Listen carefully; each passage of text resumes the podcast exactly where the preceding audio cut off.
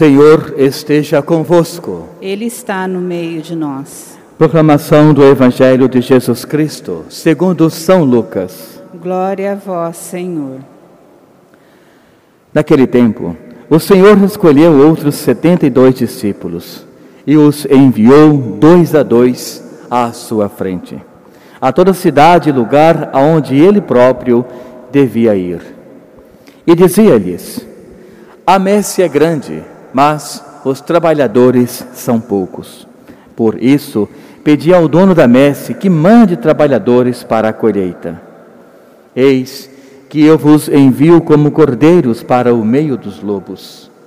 Não leveis bolsa, nem sandália, nem sacola, e não cumprimenteis a ninguém pelo caminho. Em qualquer casa em que entrardes, dizei primeiro: A paz esteja nesta casa. Se ali morar um amigo da paz, a vossa paz repousará sobre ele. Senão, ela voltará para vós. Permanecei naquela mesma casa, comei e bebei do que tiverem, porque o trabalhador merece o seu salário. Não passeis de casa em casa. Quando entrardes numa cidade e fordes bem recebidos, comei do que vos servirem. Curai os doentes que nela houver e dizei ao povo: O reino de Deus está próximo de vós. Mas, quando entrardes numa cidade e não fordes bem recebidos, saindo pelas ruas, dizei: Até a poeira de vossa cidade que se apegou aos nossos pés, nós sacudimos contra vós. No entanto, sabei que o reino de Deus está próximo. E eu vos digo que, naquele dia, Sodoma será tratada com menos rigor do que esta cidade. Palavra da salvação. Glória a vós, Senhor.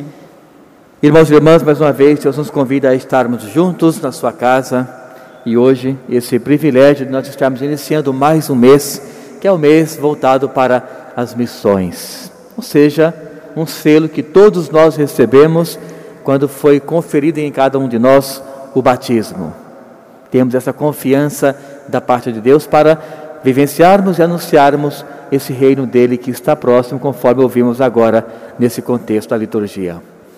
Irmãos e irmãs, na primeira leitura, Deus nos convida a fazermos uma introspecção em nossa vida para avaliarmos a caminhada de fé.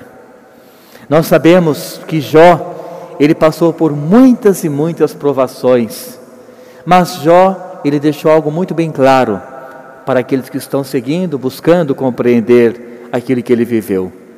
Deus na vida dele sempre foi prioridade. Jó deixa isso bem claro em todos os seus 42 é, capítulos que podemos encontrar no seu livro.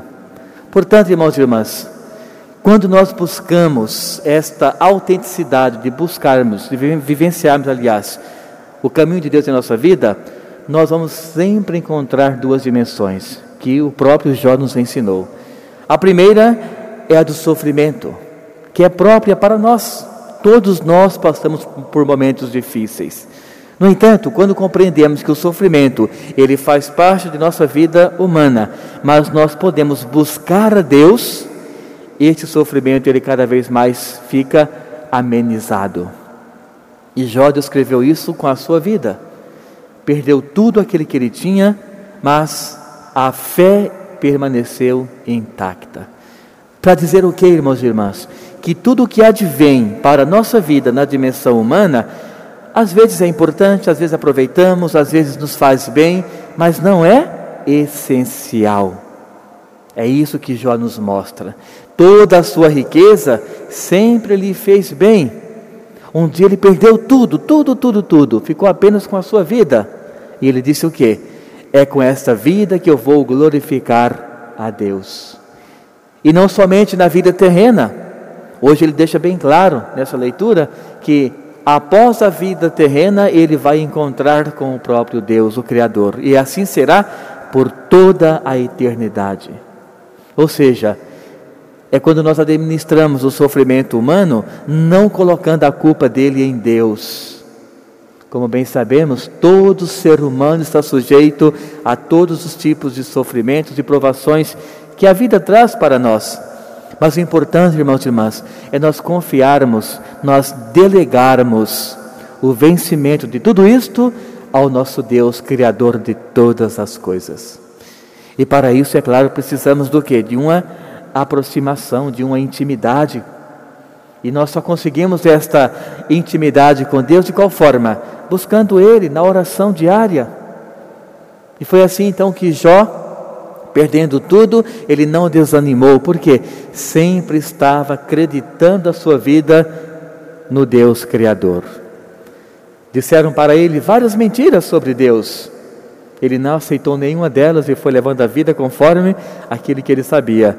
Deus é o que está no comando. E como bem sabemos, no final, no seu último capítulo, Jó então ele teve esse vencer. Deus ordena que tudo que ele tinha perdido seja devolvido em dobro ou até mais, para dizer: Jó, por você ter acreditado na hora da provação, aqui está a sua recompensa.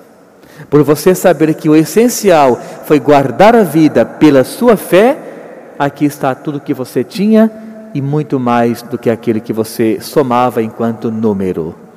Portanto, irmãos e irmãs, esta mestre precisa de pessoas com essa mesma qualificação da fé. Ouvimos agora São Lucas nos apresentando o chamado dos 72 discípulos. Para dizer o quê? Jesus ele conta conosco, mesmo conhecendo as nossas fraquezas.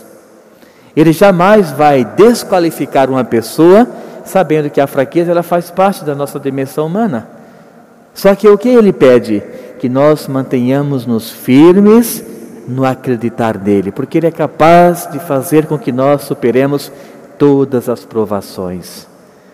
E ele convida cada pessoa a fazer parte desse reino. Tanto é que hoje ele envia então esses 72 com algumas recomendações.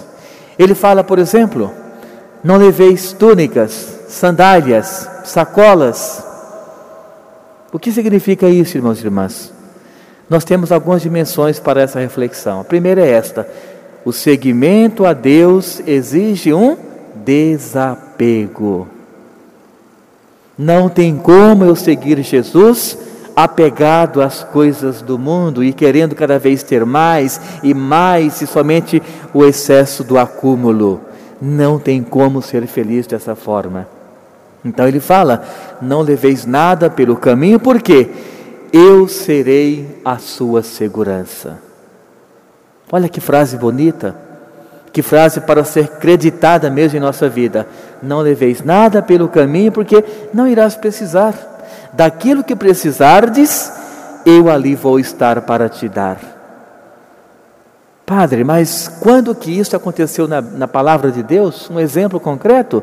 Muitos, mas apenas um: Moisés. Moisés acreditou profundamente que Deus daria alimento, daria água para as pessoas, e nunca faltou alimento e água.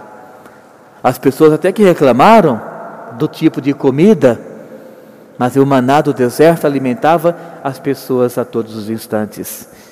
A sede que eles sentiam de imediato, Moisés falava com Deus, com Javé, e esse Javé falava: faça isto e a água chegará até vocês. E assim acontecia. Portanto, irmãos e irmãs, o que Lucas nos mostra hoje é isto. Quando nós estamos seguindo Jesus, temos que ter a confiança de tal forma que aquilo que for necessário, Ele vai providenciar em nossa caminhada. Mas isto necessita de uma grande quantidade, uma grande, um número muito grande do que? De fé. Sem esta fé, eu não vou conseguir dar um passo avante. Portanto, retoma Jó. Jó teve essa fé durante toda a sua vida e nada lhe faltou, do início ao fim. Quando tinha tudo, quando perdeu tudo e quando recuperou tudo. Foi sempre dizendo: é a graça de Deus que está sobre a minha vida. Portanto, irmãos e irmãs, Jesus adverte que esse excesso, esse acúmulo, ele não nos leva ao caminho da salvação. Não nos leva ao caminho de que Deus preparou para nós. E é por isso que ele fala, olha, aos 72, aonde vocês forem, digam sempre: o reino de Deus está próximo. Convertei-vos, amai-vos, buscai a Deus pela oração, pela caridade. Ele não quer sacrifícios, isso é algo do Antigo Testamento. Não, eu quero apenas o que? Um coração arrependido, capaz de amar, capaz de perdoar a outra pessoa, capaz de iniciar uma caminhada com fé e chegar ao término dessa caminhada também. Apenas isto. Portanto, irmãos e irmãs, Peçamos a Deus que ilumine nossa vida, ilumine esse nosso mês de outubro, para que nós busquemos todos os dias, na oração, na vida com o próximo, no trabalho, em nossa casa, busquemos essa maior aproximação do próximo, sabendo que nele está também a pessoa de Deus. Louvado seja o nosso Senhor Jesus Cristo. Amém.